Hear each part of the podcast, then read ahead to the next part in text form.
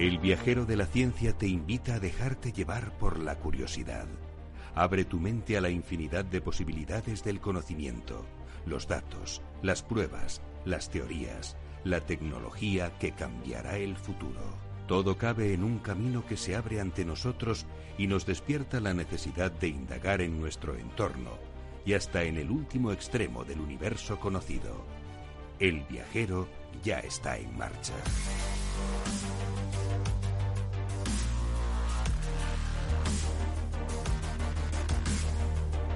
Hoy tenemos a nuestro viajero de la ciencia más espía de la historia.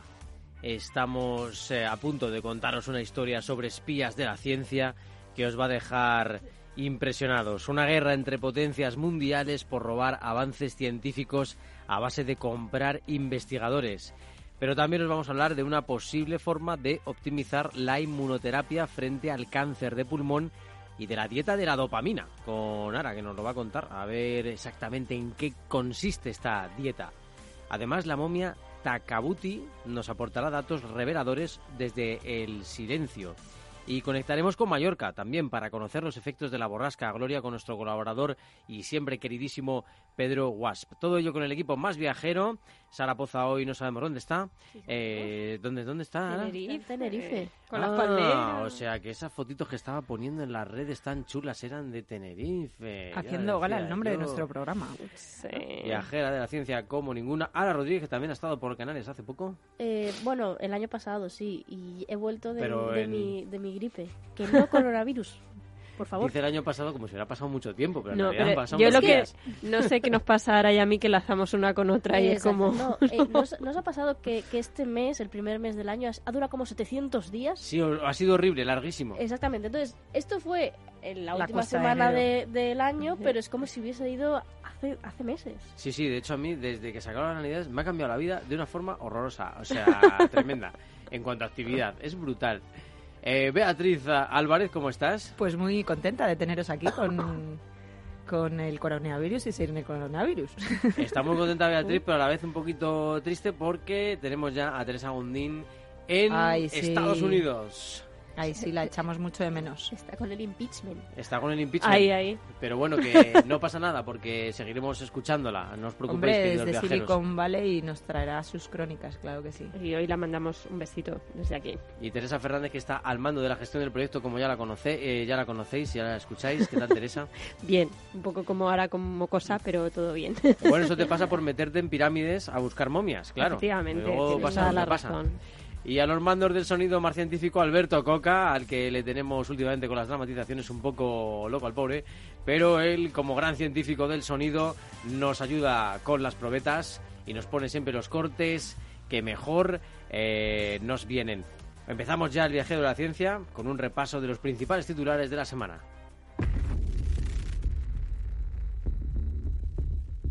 El viajero de la ciencia. Carlos Alameda.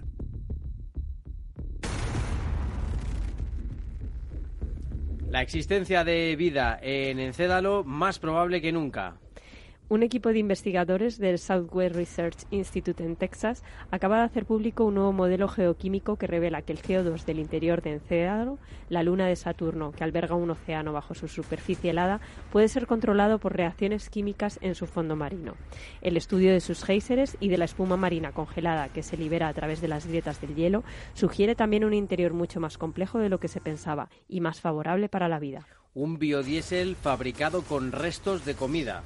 Científicos de la Universidad de Córdoba han creado uno apto para su uso comercial a partir de los desperdicios de alimentos que tiran los restaurantes.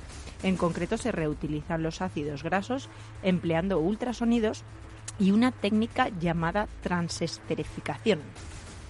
Pan y galletas con microalgas marinas desde Lérida y Almería. Científicos de la Universidad de Almería, la de Lleida y el Instituto de Investigación y Tecnología Agroalimentarias han sustituido parte de la harina que llevan los panes y galletas saladas por una biomasa de algas marinas, demostrando su potencial nutritivo y antioxidante.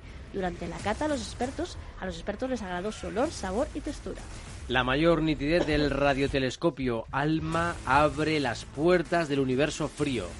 Científicos del Instituto de Astrofísica de la Pontificia Universidad Católica y del Centro de Astrofísica y Tecnologías afines en Chile han comenzado a usar por primera vez la mayor separación posible entre las 66 antenas de radiotelescopio, bueno, del radiotelescópico ubicado en el árido desierto de Atacama, en el norte del país, manteniéndolas a una distancia de 15 kilómetros entre sí. El resultado es la mayor nitidez alcanzable con este observatorio capaz de investigar el universo frío, aquel que, a diferencia de estrellas y galaxias, no podemos ver con los telescopios convencionales. Había mucha vocal de E e junta entre 6 6 es eh, una prueba complicada, eh, la verdad que es normal. Eh, Solar Orbiter observará a los desconocidos polos del Sol. La misión Solar Orbiter de la Agencia Espacial Europea, en colaboración con la NASA, despegará el próximo 8 de febrero de madrugada desde Caño, Cabo Cañaveral. La nave viajará hacia el Sol para tomar las primeras imágenes de sus polos norte y sur, además de aportar nuevos datos sobre la conexión de la Tierra con nuestra estrella. Y atención porque ya puedes descargar el calendario científico escolar 2020. Dirigido fundamentalmente al alumnado de primaria y eso, el calendario está acompañado de una guía didáctica con actividades que pueden ser adaptadas a distintos rangos de edad y asignaturas. El calendario y la guía pueden descargarse gratuitamente en la página web del Instituto de Ganadería de Montaña. Para los que nos escuchan desde América, que sepáis que primaria y eso, educación secundaria obligatoria, pues es eh, ocupa una franja de edad, ¿vale? Que, bueno, más o menos llega a la adolescencia, luego ya pasan a bachillerato, que siguen siendo adolescentes, pero un poquito más ejercititos. Eh, nos vamos ya con el portal a la tecnología y una historia de espionaje.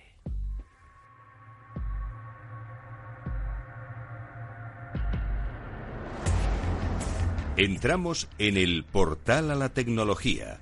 Un mundo de bits, datos, cables, antenas, biónica, inteligencia artificial y realidad virtual.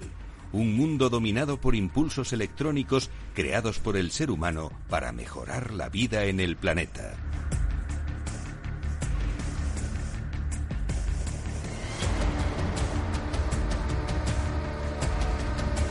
Entramos en el, portal, en el portal a la tecnología con un saludo desde Dublín. Nos lo lanza Elena y nos dice que, que nos quiere mucho desde allí. Fíjate que bien, la verdad, porque nos escuchan bastante.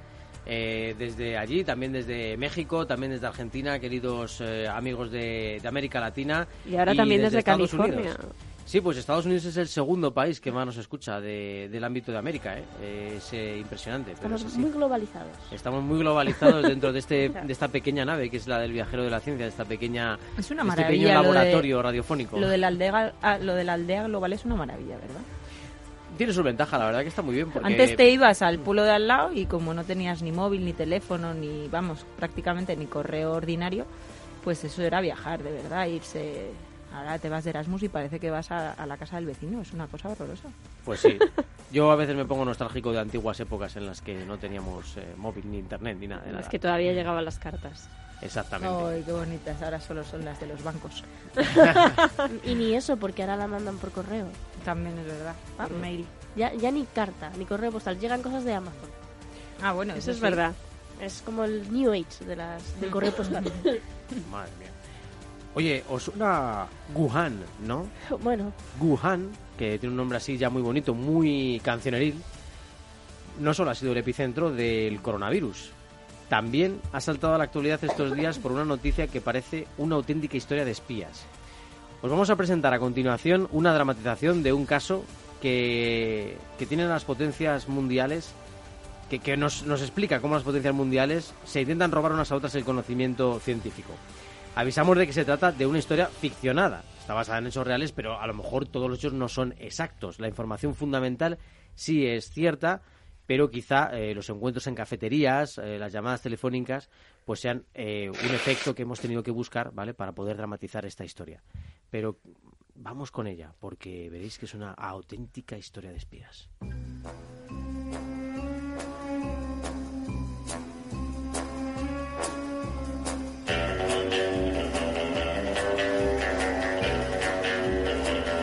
Vamos a presentar a un agente doble de la ciencia, porque sí, hay personas que valoran el conocimiento científico y quieren pagar por él. Charles Lieber se dirigía a su laboratorio de Harvard un día más.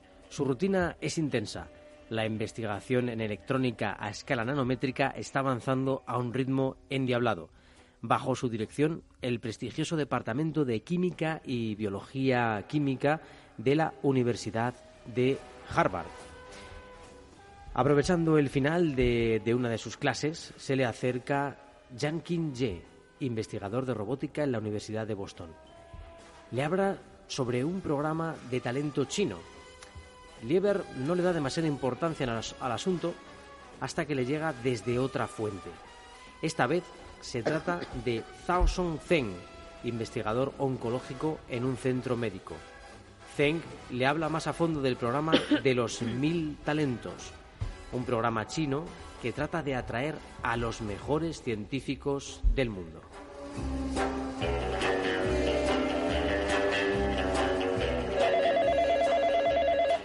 Lieber recibe una llamada, esta vez es una nueva llamada de Yang Qinje. Quedan para tomar un trago en uno de los bares de Boston. Allí, sobre una servilleta, le plantea una oferta económica astronómica.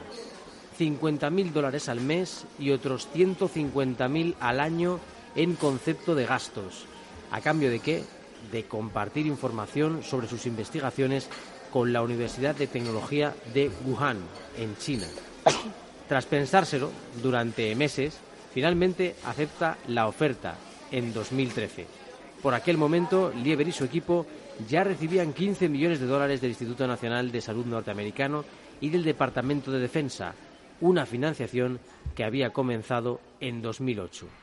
Pero todo explota por los aires en un aeropuerto.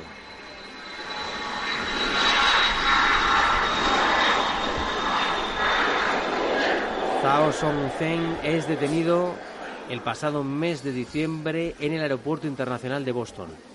Llevaba consigo 21 viales con muestras biológicas que pretendía extraer de Estados Unidos para seguir sus investigaciones en China. La Fiscalía norteamericana tenía la primera pieza del rompecabezas.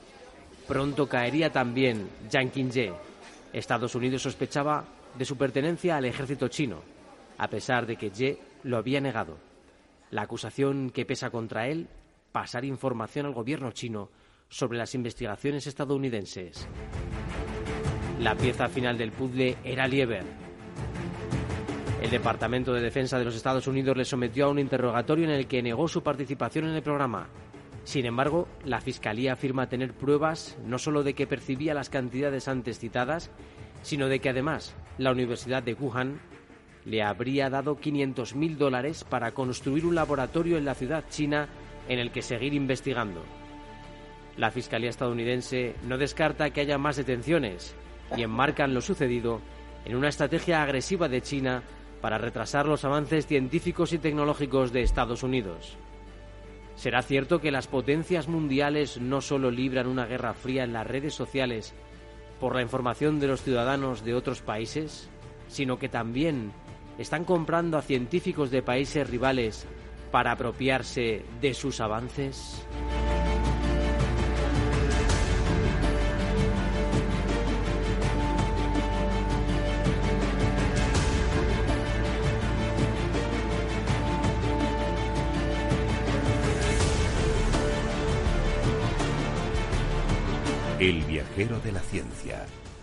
Radio.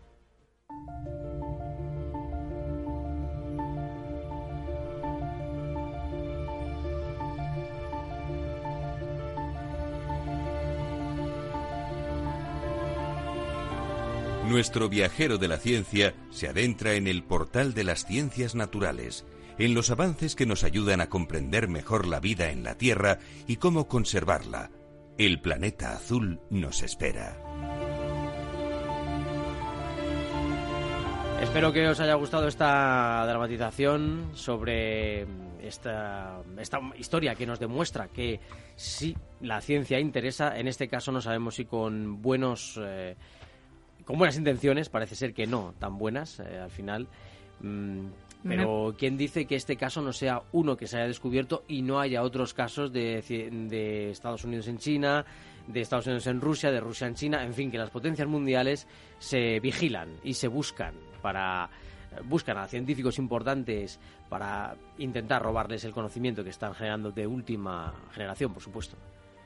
Yo, Carlos, me he metido tanto que, que me sonaba esto a la Guerra Fría, ¿no? No sé. Totalmente, ¿verdad? Parecía que iba a nevar dentro de poco y que iban a empezar a levantarse teléfonos rojos. y luego volamos hacia Moscú. Eh, iba a decir algo y se me ha, se me ha olvidado. Eh, ah, sí, que esto demuestra que, que los países todavía no están concienciados con la ciencia, porque la ciencia no es de países, es de, es de todos. Es de todos, es verdad, y debería haber una transparencia mayor, ¿no? Eh, a veces. Lo que pasa es que es verdad que hay investigaciones que son estratégicas a nivel militar y que muchos países quieren proteger, claro, porque la consideran de bandera, ¿no? Ese- esa investigación. Mm, También quiero decir que pobrecito Estados Unidos que siempre roban sus científicos. Jo, qué Sí. conveniente. Por eso mm, he dejado ahí la duda, ¿no? La pregunta de las grandes potencias mundiales en general, porque, bueno, pues hemos conocido este caso, pero seguramente haya otros que quizá no salen Y tanto. esto, Exactamente. y esto está enmarcado en Wuhan, es decir, no solamente es- va a ser conocido para el resto, para los restos como, como el origen del coronavirus, sino Ya sino- quiere una película. Exacto. Con, dos, con dos sí, tramas. con eh, dos tramas entrecruzadas. entrecruzadas, sí, totalmente. Totalmente. porque, oye, si yo soy la que lleva la agencia o la oficina de turismo de China, pobrecitos los de Hombre, Wuhan. más Ya. publicidad imposible, ¿sabes? Ahora la gente va a querer ir a Wuhan a ver qué pasa ahí, ¿no? Entre universidad que roba científicos, entre... Bueno, O no, o sea, a lo mejor La se ruta del en una- coronavirus. En una ciudad fantasma, este Cualquier. paso al que vamos. Eh, Muy interesante en cualquier caso. De todas formas, bueno, fijaos que curioso, una de las cuestiones que más nos interesa es la salud, por supuesto, y precisamente nos vas a hablar, Bea, de una mm, técnica, el ayuno temporal, que podría optimizar la inmunoterapia frente al cáncer de pulmón. Primero, bueno, lo primero que te quería preguntar es, ¿esto del ayuno temporal exactamente qué es? Sí, el ayuno temporal, eh, no sé si lo habéis practicado alguno de vosotros. no. He oído a gente que lo practica, pero no sé exactamente cómo se hace. Hay cierta controversia sobre si es bueno, si es malo. Eh, yo he hablado en ocasiones con, con nutricionistas y lo recomiendan en su mayoría. El ayuno, pues como todos sabemos, es, eh, consiste en no comer durante un número eh, de horas entre 8 y, o mayor de, de 8, ¿no? Em, los, los dietistas, los nutricionistas, eh, dicen que es mm, bueno, es decir, para el organismo, de vez en cuando, es decir, de forma intermitente, ni mucho menos todos los días, que nos saltemos una de las comidas para hacer eh, esa, esas ocho horas seguidas sin ingerir alimentos eh, ni agua o líquidos, ¿de acuerdo? ¿Implica estar despierto? Eh, efectivamente, lo suyo sería, yo cuando lo he hecho, que lo he hecho en muy poquitas ocasiones, pero bueno, en un momento de mi vida pues eh, necesité hacerlo y, y el dietista efectivamente me dijo, o no desayunas y entonces ya directamente comes, claro. te Llegabas que levantas- te devorabas. te levantas que te mueres. Claro. Incluso te, te recomiendan hacer un deporte no excesivo, es decir, no muy fuerte, pero eh, ligero, andar, eh, correr, pero, pero digamos sin, sin mucha intensidad. Eh, y luego ya eh, comer y cenar normal. O bien te levantas, desayunas y ya no comes hasta la cena. Yo Esto no lo veo. yo, ¿eh? yo lo llevo un Yo poco veo la, eso. mejor la parte de evitar la cena. Y efectivamente, esa es la tercera opción que Es la única. Yo es la que no podría, porque yo suelo hacerlo al revés. Eh, de lo que recomiendan, que es desayuno muy poco, como bastante y ceno muchísimo. Es justo lo contrario, claro, a lo que se recomienda. Entonces, bueno, pues los ayunos intermitentes dicen que suelen ser eh, buenos para mm, un poco para limpiar y, a ver, tampoco os sé utilizar ahora mismo los términos eh, que, un, que un nutricionista utilizaría pero, pero también parece ser que son buenos para mejorar o están en esas pruebas los científicos de la Universidad de Navarra para mejorar la, inmunite- la inmunoterapia frente al, a este tipo de cáncer, al cáncer de pulmón. Yo he de reconocer que solo, realmente solo he ayunado por cuestiones de enfermedad, es decir, de O sea, gastroenteritis. por obligación. Por obligación, absolutamente. Y es cierto que es la única manera como de que el cuerpo limpie el virus y puedas, como a las 24 horas o así, empezar un poquito ya a, a ingerir normal. He de reconocer que el día se me hizo absolutamente eterno con eso de no comer. Es más largo que un día sin pan. Es horrible. Eso, Pero no eh, empecé a mejorar y las dos veces que lo hice, es verdad, lo consulté con, con un médico y me dijo intenta no ingerir nada durante 24 horas y efectivamente a partir de las 24 horas eh, empezó a remitir.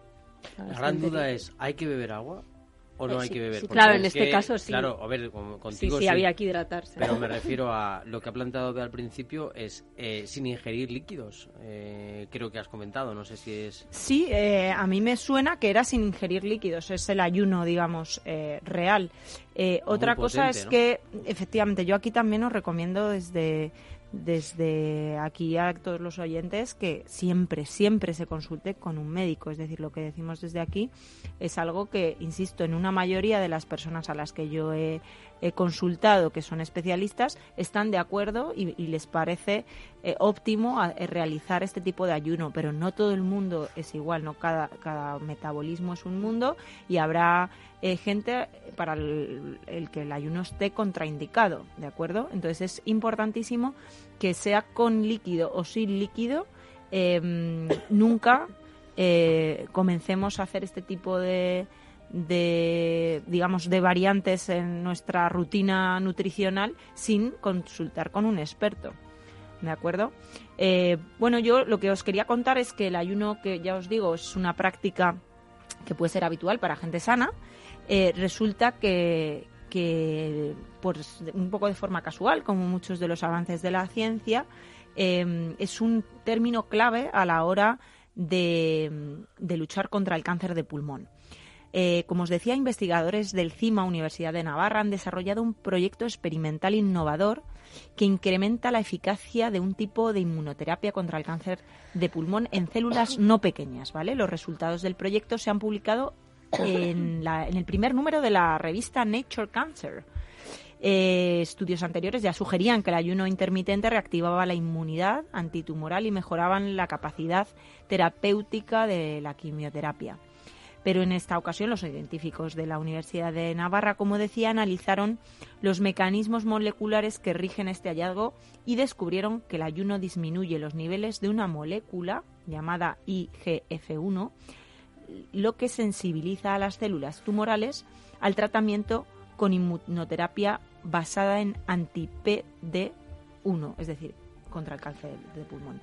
Lo cual, pues Qué es una buena noticia. Nosotros desde aquí, como sabes, Carlos, siempre andamos muy, muy atentos a cualquier tipo de avance contra esta horrible enfermedad que ya afecta a dos de cada tres personas. Y es terrible esa cifra. La gran pandemia de nuestros tiempos, eh, el cáncer, sin duda alguna. Aunque muchos medios nos contarán esto. Eh, muchos medios no os lo pondrán de esta manera, como lo ponemos nosotros. Pero bueno, pues por eso somos el viajero de la ciencia, ¿no? Para poneros ahí delante las verdades, aunque sean incómodas. El cambio climático, eh, el, cáncer, eh, la gran lucha contra el cáncer, que desde luego está llevándose una cantidad de financiación tremenda de todos los gobiernos, eh, porque se necesita, se necesita realmente dar con algo que acabe con el cáncer. Y cada vez le, van, le vamos poco a poco poniéndole más contra la espada y la pared al cáncer y de aún con unos métodos, con otros, vamos acercándonos a esa gran solución. Pero bueno, la realidad es que sigue ahí y que pues tenemos altas probabilidades de sufrir algún tipo de cáncer durante nuestra vida. Incluso tenemos una alta probabilidad de morir de algún tipo de cáncer durante nuestra vida.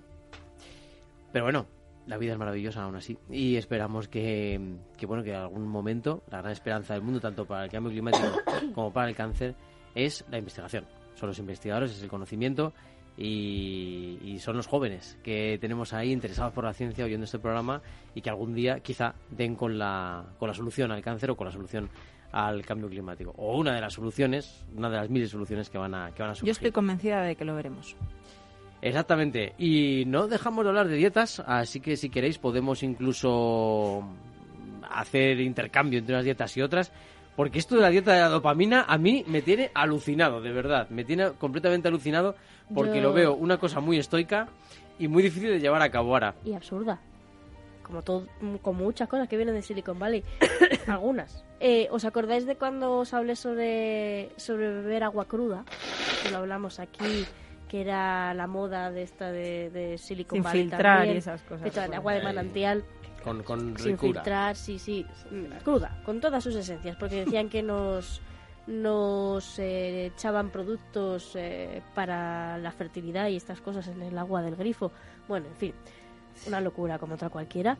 Bueno, pues ahora tenemos otra dieta, también de Silicon Valley, y esta, esta ha trascendido un poco más que la del agua cruda, que que no tiene tampoco mucho, mucho fundamento. Y, y esta está creada por una es psicóloga dietista, estas cosas nuevas, que se llama Cameron Sepa. Eh, que vive efectivamente en, en Silicon Valley y se ha hecho muy famosa durante este año pasado y acaba de aterrizar aquí en España con algunos avezados que dicen eh, vivir eh, los, los beneficios de la dieta de la dopamina o ayuno de placer. Yo mm, creo que cuanto antes se vaya del país, mejor. Quiero decir... No, no ha, entrado en el país, la, la dieta sí, ella no, la, la señora. Ah, Eh, no, no, pues entonces, oye, eh, no, es que, a ver, que a lo mejor a alguien le funciona, pero es que me parece esto eh, Es absurdo. ya demasiado, ¿no? A ver, Es A ver, excesivo. ¿qué es la dieta de la dopamina? Eh, pues, mm, como su propio nombre indica, es prescindir temporalmente de todo lo que genere eh, dopamina en nuestro cuerpo. Es decir, sexo, obviamente las drogas, la alimentación, el deporte, internet, nuestro entorno, nuestra familia, nuestros amigos, nuestra pareja, eh, las redes sociales, eh, todo lo que nos produzca un estímulo ¿Y qué te vuelves ermitaño? O sea, Ahí está el tema. Ahora vamos a eso. Eh, todo lo que nos produce un estímulo, ya sea de placer, porque la dopamina no solo se produce por el placer, sino por cualquier estímulo en nuestro cuerpo, hay que prescindir de ello durante un tiempo.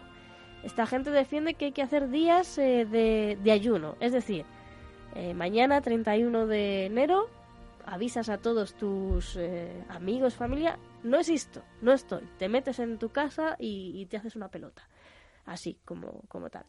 Eh, para, eh, bueno, pues dicen que es para salir de la sobreestimulación que tenemos a lo largo de, de nuestro día a día, que lo que genera es eh, sobredosis de dopamina en nuestro cuerpo. Por lo tanto, si tenemos sobredosis de dopamina, generamos tolerancia a la dopamina, ni que esto fuese una droga.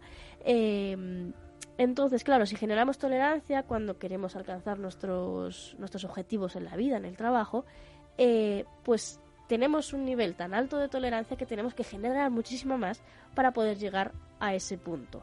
Entonces, que hay que ayunar para, bueno, pues para bajar esos niveles y lograr nuestros objetivos en la vida. Esto se refiere principalmente a startups que se ha puesto muy, muy de moda en este ecosistema de emprendedores y demás para eh, ser mucho más, eh, más eficaces y eficientes en el, en el trabajo y lograr esos objetivos eh, tan exigentes que se imponen en el mundo de, de la tecnología y de Silicon Valley. Mira, según te estaba escuchando... Eh, eh, es que esto no tiene- lo estoy contando, pero es que no, no tiene, no tiene fundamento. Me- Es que me parece tremendo.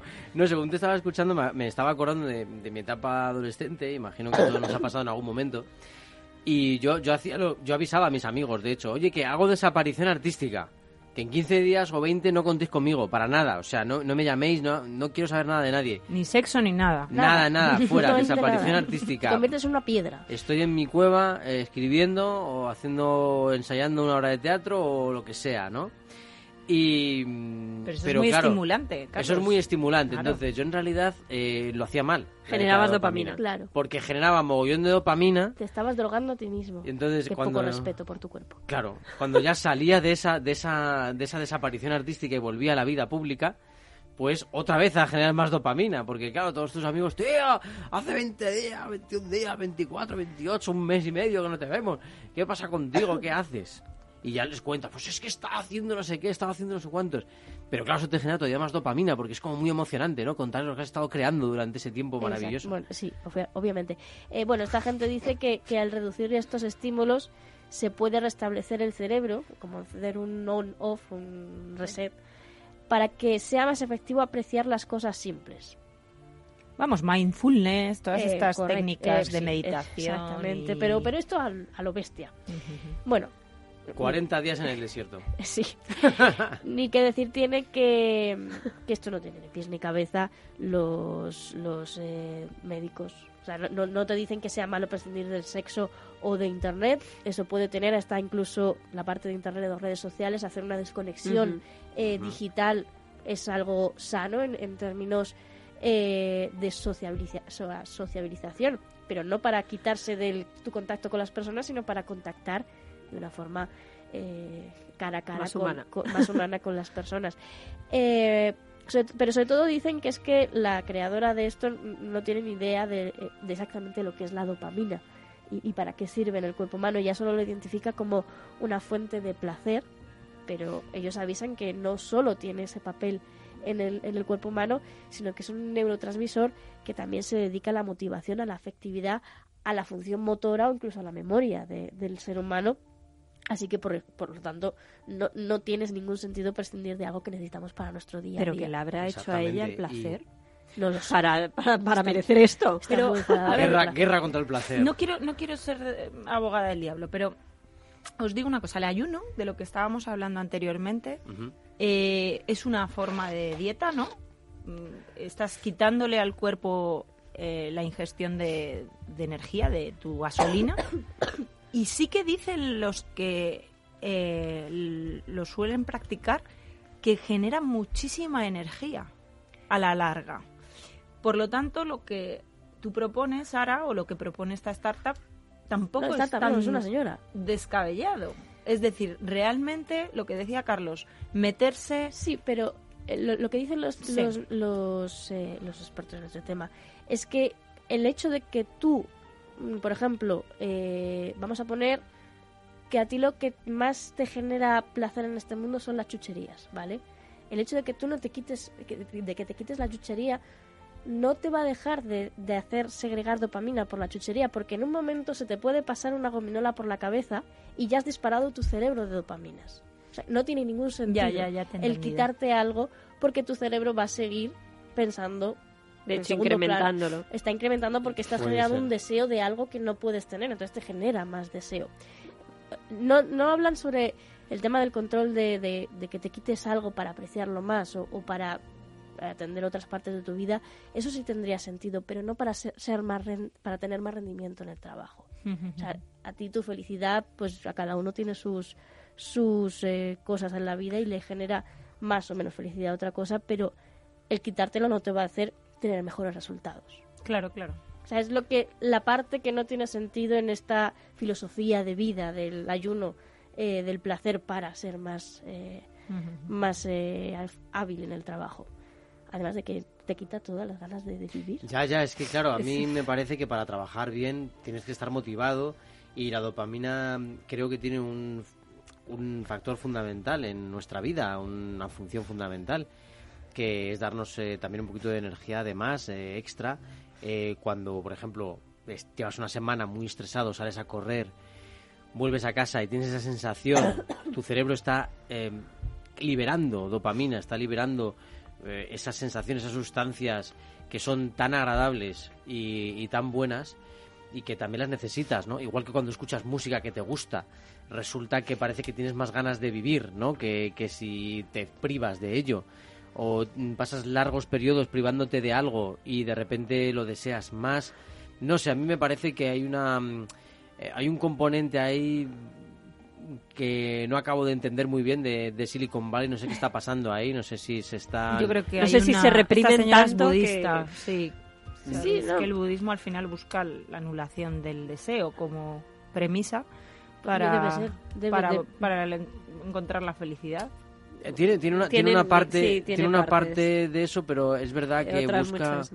Sí, que, que, también en otros casos el, el budismo nos lleva em, a, una, a un ensimismamiento que busca, eh, bueno, si habéis leído Siddhartha de Hermann Hesse, él cuenta toda la historia de los eh, de, de aquellos bueno monjes ¿no? que comienzan con, con prácticas de ayuno, con prácticas que les llevan a la, a la fórmula ayunar, pensar, eh, ayunar, era ayunar, pensar, bueno, no me acuerdo de la tercera palabra, lo siento mucho, queridos oyentes, pero más o menos la fórmula que tenían era esa, ¿no? ayunar y pensar. Sí, entonces, y, meditar, creo que era ayunar, pensar, meditar o algo así, me parece.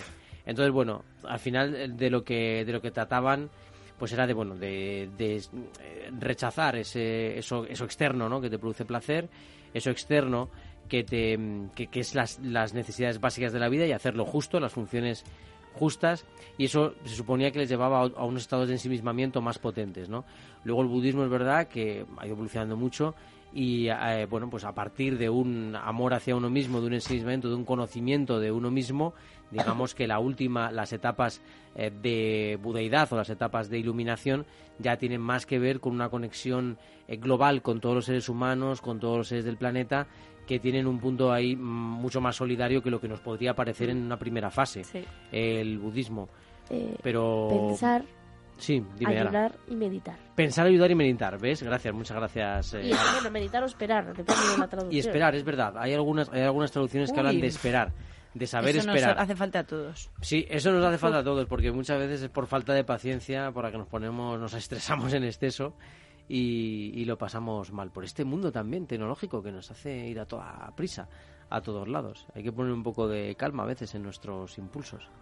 Me parece que es fundamental. Es el gran. ¿No? Eh, Y ojo que en Silicon Valley, por la ejemplo, enfermedad de este siglo, la impaciencia. Todo La el mundo prisa. vamos corriendo. Perdona, Carlos, ¿qué Sí, decías sí. de Silicon Valley? No, que es que te acuerdas, Eh, estaba pensando, Bea, mm, creo que compartí contigo una noticia sobre The New, eh, New York Times, eh, pues habían investigado a, a su editor, habían hablado con él, ¿no?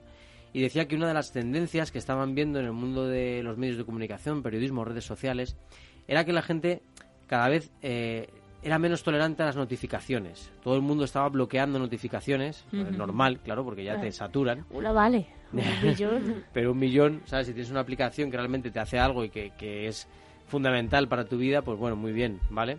Pero en general la gente estaba intentando no tener una sobredosis de información como la que tenemos actualmente, sino que la gente iba más a por resúmenes. Por eso hay redes sociales como LinkedIn o LinkedIn, que decimos aquí en España, que te están ofreciendo un resumen de la actualidad, ¿no? Muy poquito, en un- una especie de mm, pequeño artículo con titulares, como lo que hacemos nosotros al principio del programa, ¿vale? Unos titulares en los que te dicen lo justo para saber cosas de la actualidad, pero no más allá. Es decir, saber lo justo sobre la, sobre la actualidad. Si quieres profundizar, va- ya vas a tener el periódico y, y vas a poder entrar en la información que realmente quieres. Pero la intoxicación que sufrimos habitualmente con tanta información, también ahí quizá deberíamos hacer una dieta, un ayuno de información excesiva o de información absurda que te llega a la mente y que dices, bueno, yo si esto, si no tuviera móvil, yo no hubiera leído esta tontería en mi vida.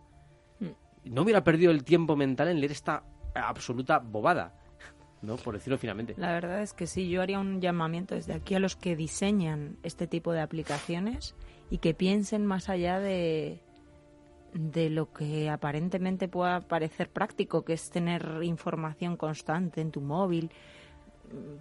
De verdad. El problema es que mucha gente se ha enganchado a ese flujo Sí. inacabable de noticias. Les, les genera Eterno. ansiedad el no estar leyendo continuamente porque parece que se están perdiendo algo, cuando en verdad Sí, o el no Po- responder, que po- tampoco a poca veces pasa novedad nada. y...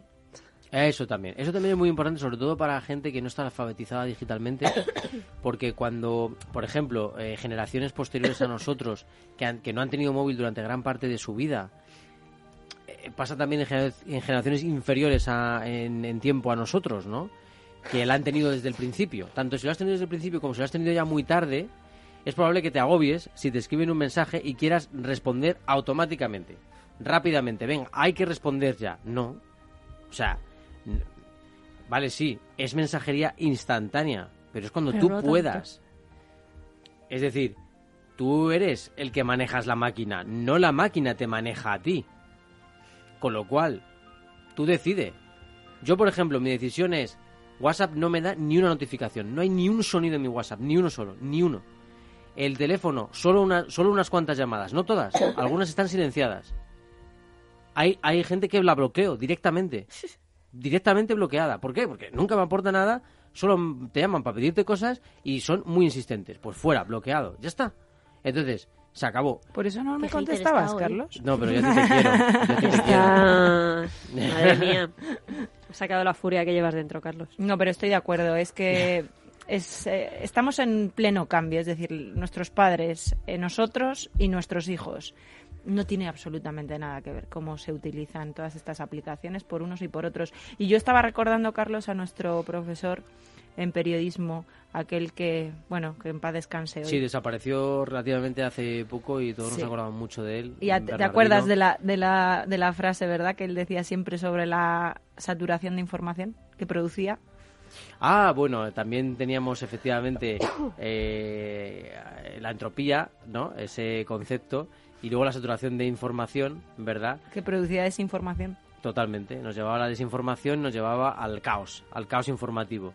Y de ahí que fuera necesaria la selección. De ahí que fuera necesario el periodismo especializado, lo que hacemos nosotros, ¿no? En ciencia, cada uno en lo suyo, ¿vale? En deporte, cada uno en lo suyo, ¿no? Pero bueno, periodismo especializado. Por cierto, que nos vamos a Irlanda del Norte, me parece, ¿verdad? Porque en nuestro portal pasado nos vamos a encontrar con una momia. El viajero de la ciencia está preparado para atravesar otra frontera. El pasado nos espera al otro lado, un pasado que nos ayuda a comprender el presente y nos avisa de lo que puede ocurrir en el futuro.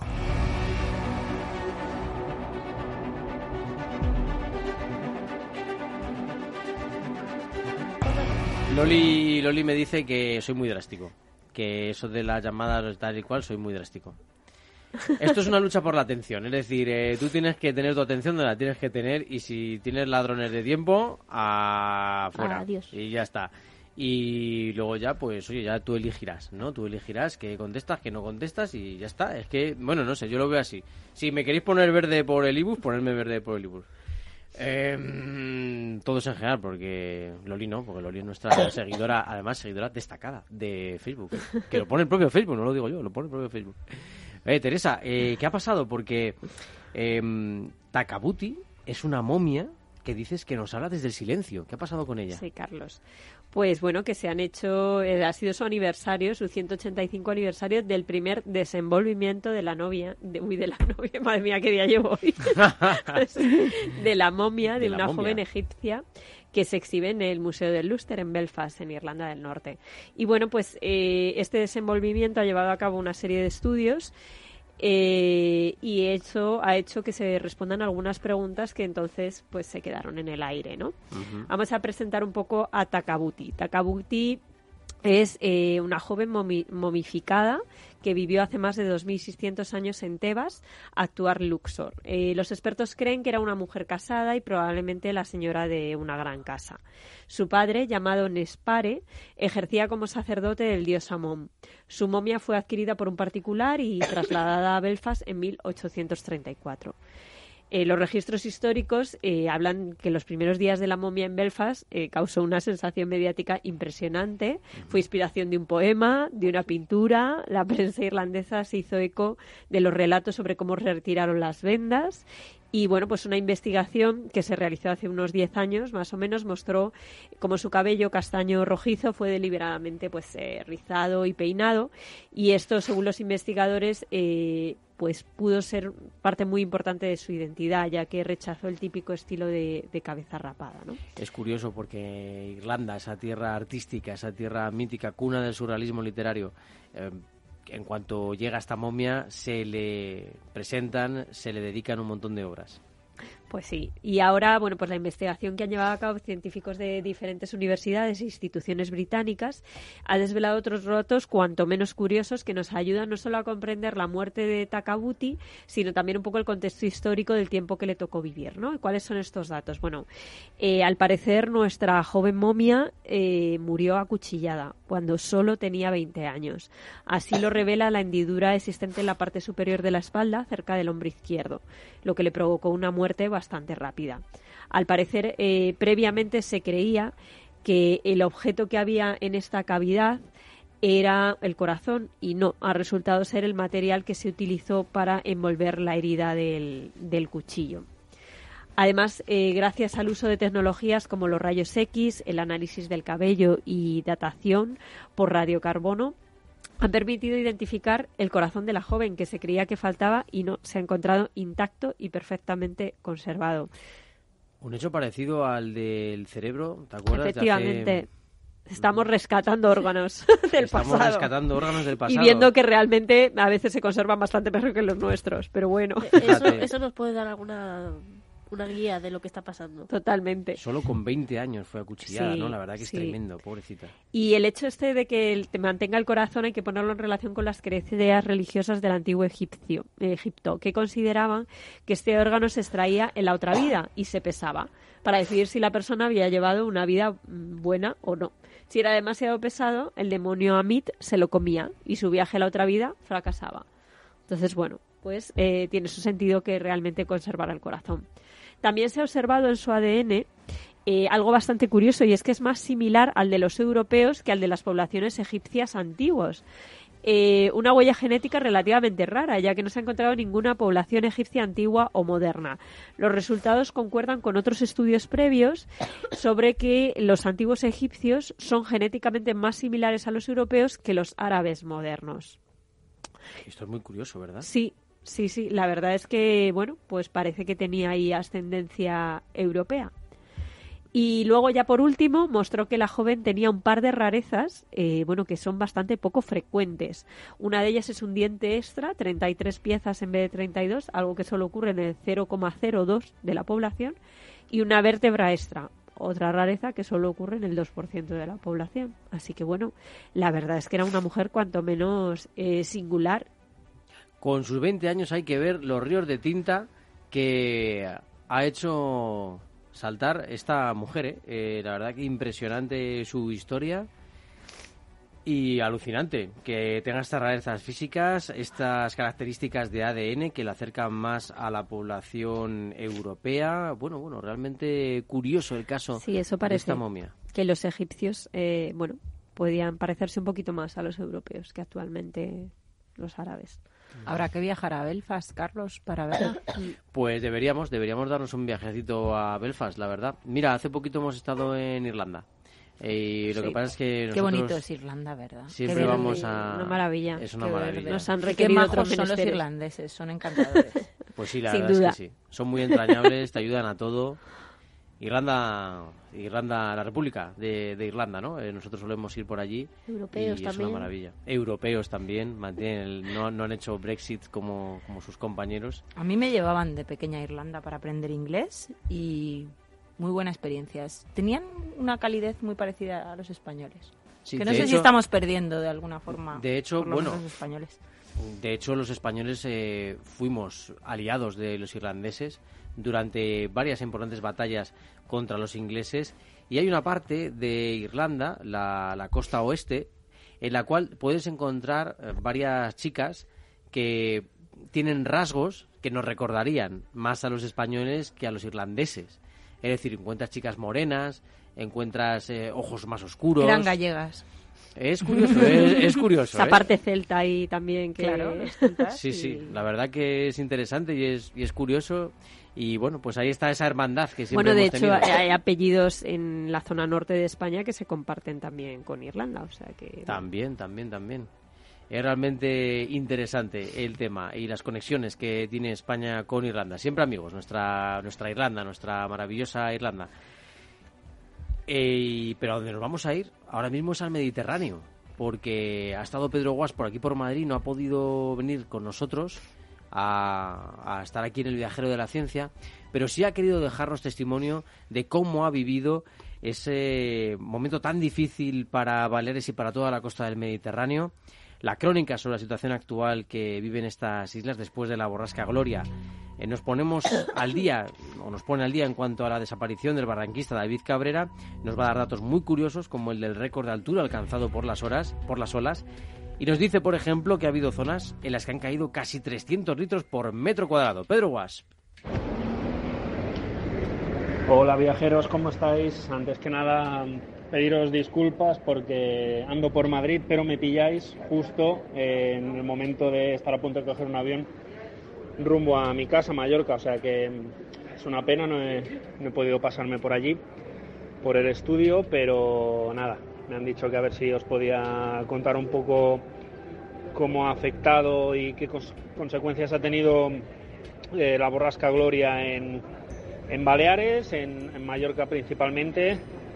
Y nada, deciros que eh, lo más importante ahora mismo es que se sigue buscando a un barranquista que desapareció hace ya ocho días en un torrente en Sóller. Se llama David Cabrera, es un chico experto, campeón de apnea, pero desapareció y, se le sigue buscando. Y tenemos esperanzas a ver si hay un milagro y, y puede aparecer.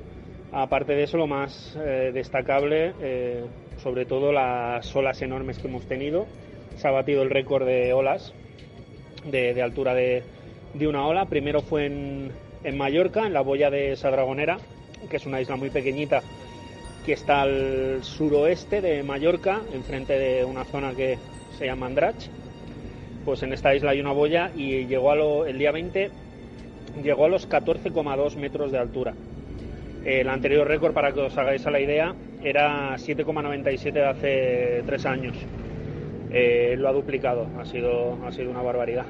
Y luego al día siguiente en, en Menorca, en la boya de Mahón, se batió este récord y de 14,2 eh, se ha quedado en 14,8.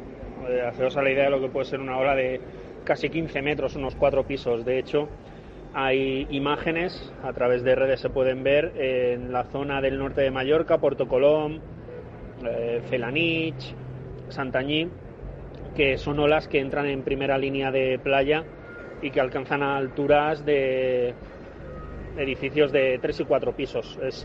Una barbaridad y parece de, película. Si las, podéis ver, eh, llama mucho la atención. Además, eh, también se ha habido unos 400 incidentes entre cortes de carreteras y demás.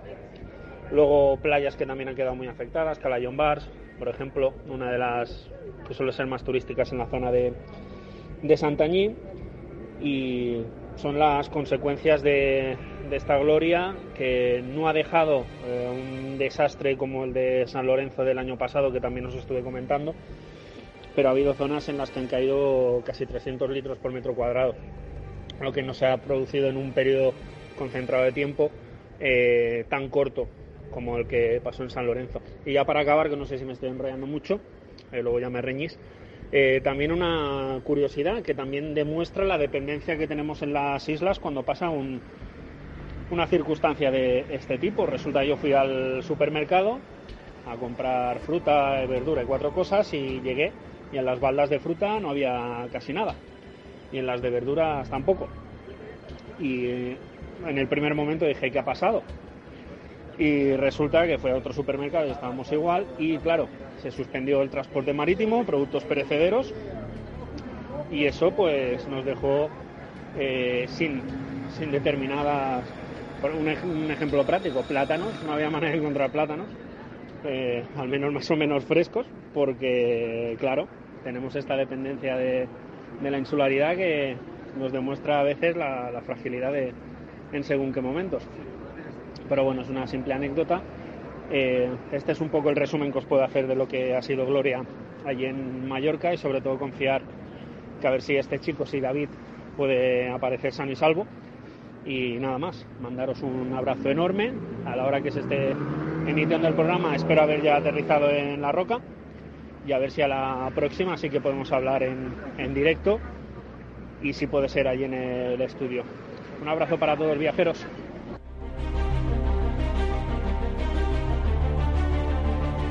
Un abrazo muy fuerte también para ti, Pedro. Beatriz, que al final tenido la suerte ¿eh? de, sí, de verle hoy en persona y bueno, siempre es un honor y una suerte poder tener un poquito de su crónica mallorquina aquí.